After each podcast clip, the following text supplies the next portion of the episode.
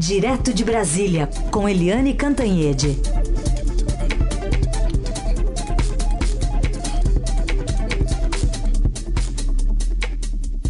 Oi, Eliane, bom dia. Bom dia, tudo bem? Tudo bem. É, Heisen Carolina e ouvintes. Bom dia, Eliane. Bom, a gente vai começar falando sobre Venezuela, né? O conflito ali. É, você já tinha falado da implosão das pontes diplomáticas, né? Para chegar a um consenso sobre o que, que vai acontecer nessa relação da Venezuela com o Brasil. E, enfim, Brasil entrou numa fria? Olha, é, os, os é, bolsonaristas estão me xingando muito nas redes sociais porque eu falei que Venezuela é uma fria. Só que não fui eu. Essa não foi uma conclusão minha. É, eu tenho conversado com o quem está decidindo no governo. O governo ficou muito dividido e eu falei, inclusive, com oficiais de alta patente e eles é, alguns deles acham que o Brasil entrou numa fria. Por quê? Porque, primeiro, é, o Brasil não podia lavar as mãos e fingir que não estava vendo a crise humanitária na Venezuela. Então, o Brasil tinha que tomar uma, um, tomar uma posição tomou uma posição.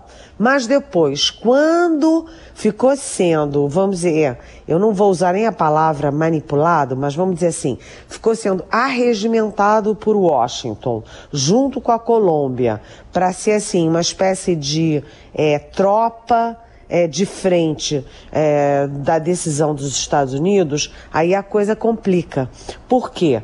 Porque, como você disse, Carolina, as pontes diplomáticas foram implodidas. Não tem negociação com o Maduro porque a ajuda humanitária significava entrar no país. É, o Maduro pode ser patético, pode ser ridículo, pode ser perigoso, pode ser qualquer coisa, mas o fato é que ele mantém o controle do país e ele mantém a decisão de entra ou não entra. E ele disse não entra. E ao dizer que não entra, porque ele dizia que era um cavalo de Troia, né? Que era uma forma de entrar ajuda humanitária e com isso abrir as portas para uma intervenção dos Estados Unidos.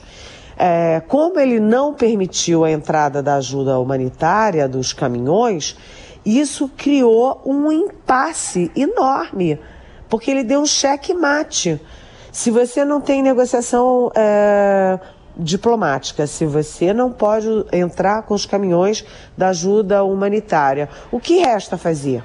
Né? Fica todo mundo fazendo show de música ali na fronteira, de vez em quando a Venezuela já matou dois, aí tem confronto de é, chavista com antichavista, enfim, é, virou um grande impasse e o Brasil no meio disso. Né? O medo dos oficiais com quem eu falei é de que o Brasil esteja servindo, né, esteja sendo usado né, para os Estados Unidos invadirem a Venezuela. E aí, isto é um grande problema, porque um outro general com quem eu conversei falou o seguinte: olha só a frase dele. Se, é, se tiver uma crise desse tipo, é, vai respingar, vai recair sobre o Brasil. As consequências são sobre o Brasil e a Colômbia, que estão aqui é, na fronteira com a Venezuela. Não vão recair sobre o Washington, que está lá em cima, entendeu? Que não vai acontecer nada com ele, até porque as Forças Armadas da Venezuela não vão. Não tem nem força para enfrentar o poderio dos Estados Unidos, mas tem força para incomodar o Brasil e a Colômbia. Eles têm, por exemplo, jatos é, Sukhoi da Rússia.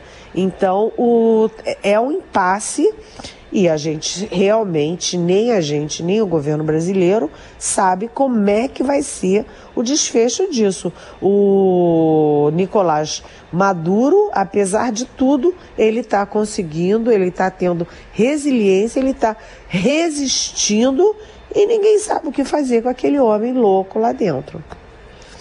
Bom, a gente vai conversar agora então com o Felipe Frazão para atualizar as informações lá de Pacaraima, na fronteira do Brasil com a Venezuela. Depois a gente vai continuar aqui com a Eliane.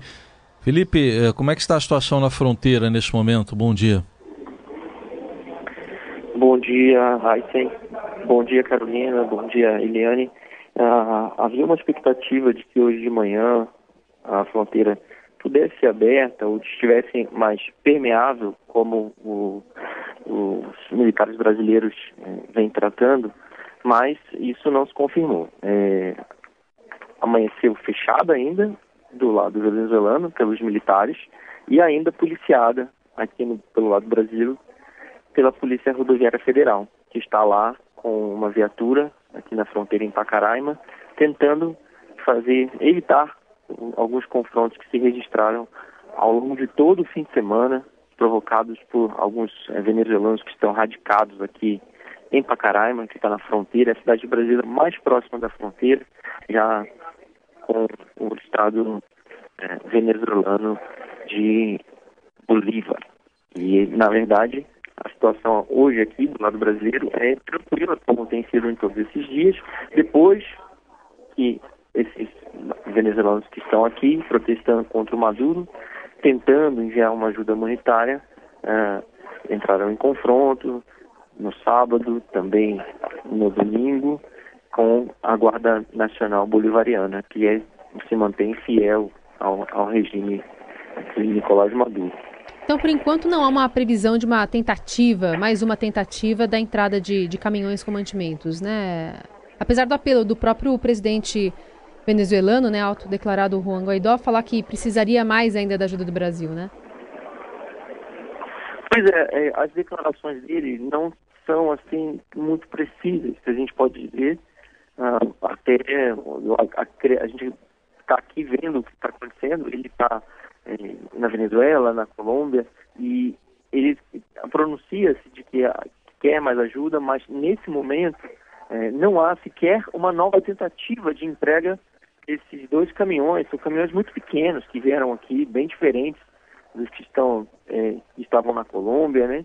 E não há nenhuma mobilização. As forças de oposição, há deputados e pessoas ligadas a ele aqui em Pacaraima, hospedados, e tentando mobilizar é, e, e, tentar continuar com essas pessoas que moram aqui, que vieram, muitos deles são pessoas muito pobres da Venezuela, que passaram pela operação acolhida e, e ficaram aqui do lado da fronteira, do lado brasileiro, porque não tem como voltar, porque nesse momento a fronteira está fechada e também temem é, algum tipo de represália. Só que essas pessoas não estão mais tentando levar esses caminhões. Os caminhões foram recolhidos na, na noite de sábado, no final da tarde, início da noite de sábado, e foram guardados aqui é, pela estrutura das Forças Armadas Brasileiras e não houve ao longo de todo domingo nenhum tipo de tentativa de entrega desses caminhões novamente, porque os, os militares venezuelanos estão irredutíveis. A gente presenciou, a reportagem do Estadão presenciou ontem um encontro entre um coronel brasileiro, coronel Canaã, e o general Bermudes, que é da Guarda Nacional Bolivariana, na linha de fronteira. Eles conversaram, não estão muito amistosos, dizem que, que as relações são boas entre os dois é, exércitos, as duas forças armadas, e que eles querem evitar conflitos.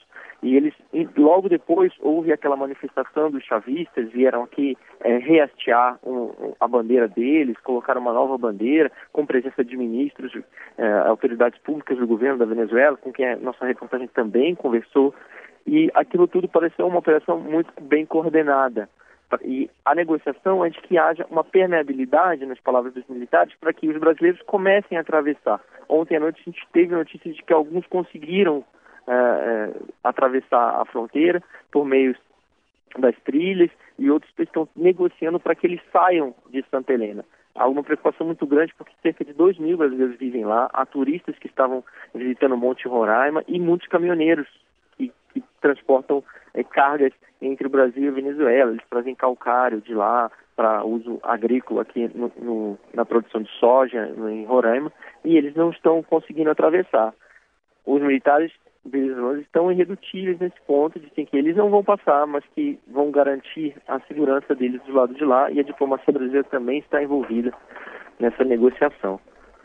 Muito bem, relato aí direto lá de Pacaraima, na fronteira do Brasil com a Venezuela, que permanece fechada, do o repórter Felipe Frazão. Obrigado, bom trabalho aí, Felipe. Bom trabalho a todos também, bom dia. Bom, e hoje tem reunião na Colômbia, né, do Grupo de Lima. O Brasil vai ser representado pelo vice-presidente Mourão, general Milton Mourão. Que expectativa tem para o papel do Brasil, hein, Eliane, nessa reunião?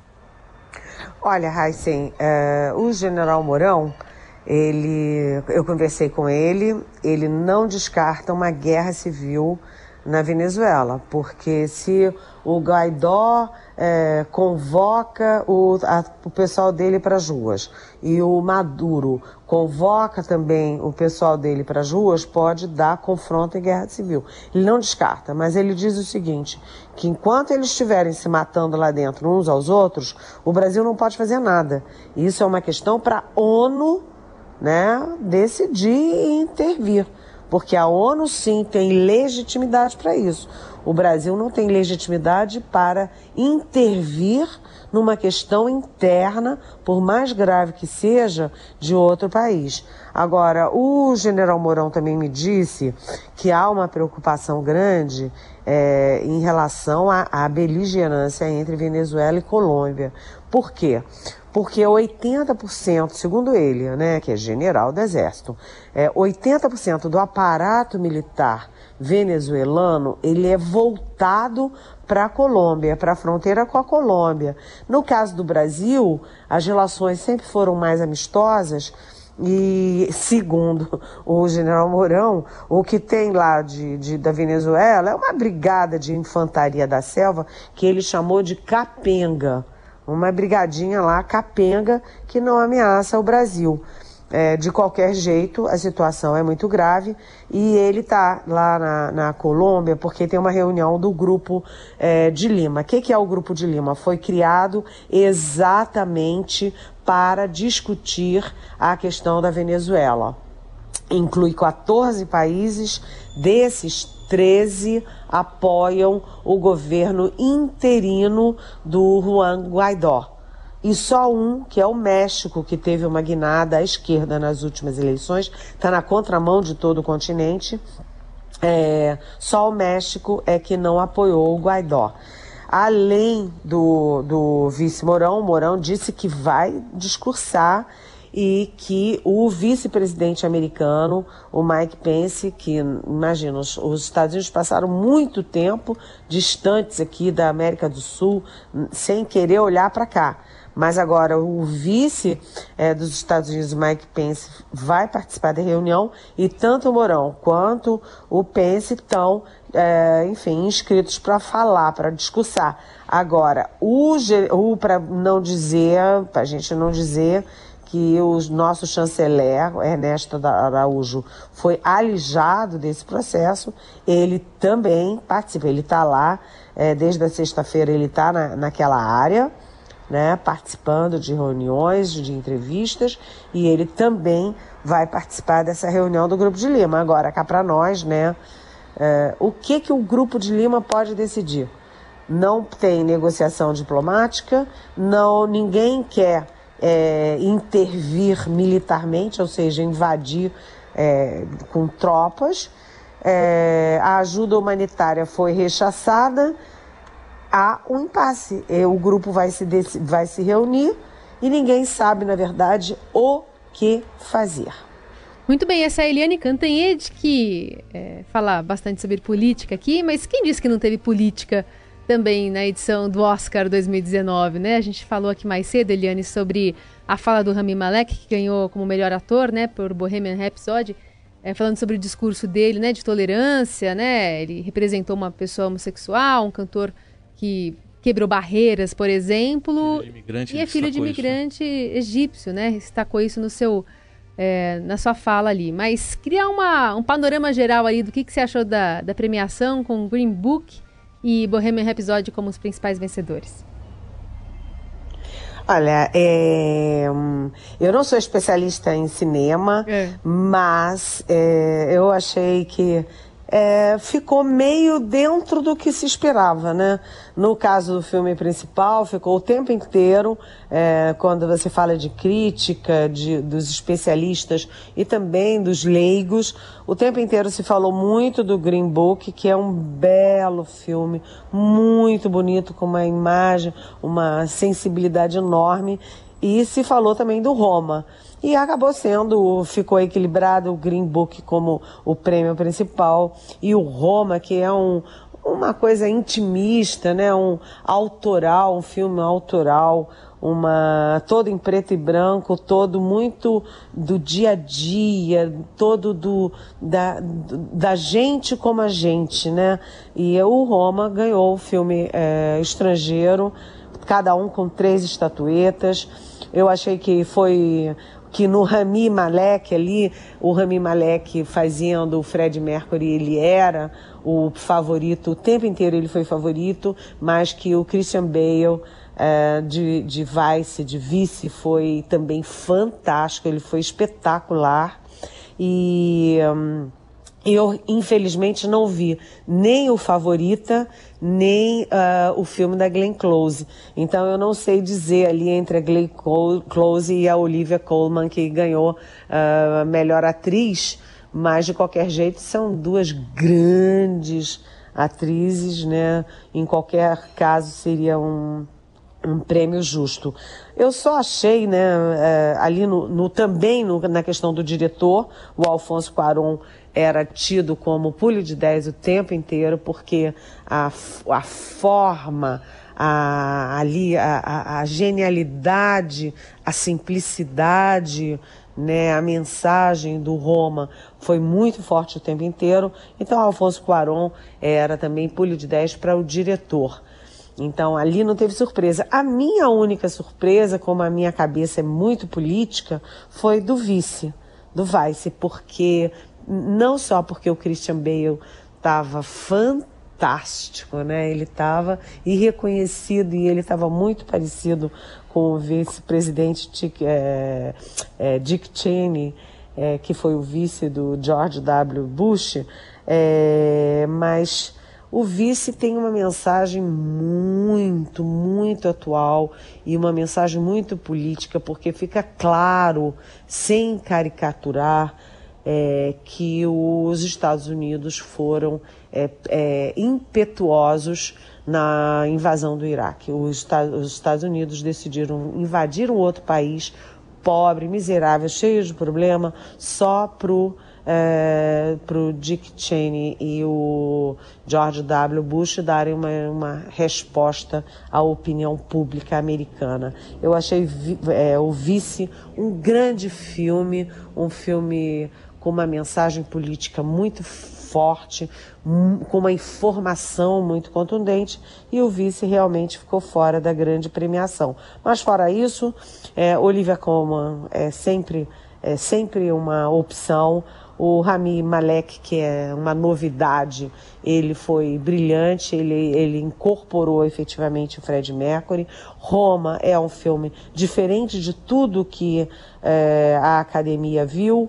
O Green Book é um filme lindo, que tem uma mensagem linda, com grandes atores, inclusive é, ganhou de ator coadjuvante também. E o Alfonso Cuarón por Roma, é, por ter desafiado né, os padrões é, da academia.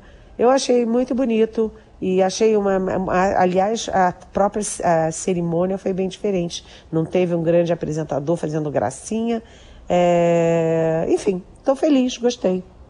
Pensando aqui, é, você falou que não entende nada, né? Estou é, pensando como é que vai ser quando você entender o comentário aqui. Olha. Fala, análise completa, não é? é? que a gente que gosta de política, a gente quando a é. gente gosta de política e entende um pouquinho de política, Sim. política é tudo, né? É. O, o, é, desde o Bush a casa era bobão da gente filme, até né? cinema. É, o, Bu, o, Bush era bobão no filme, né? Meio bobão, né? O Bush no filme. Não. Tá? Agora, o ator, o ator concorreu a, a é, principal coadjuvante porque ele é. realmente está ótimo, porque ele faz umas caras e bocas ali um jeitão que é o Bush, né?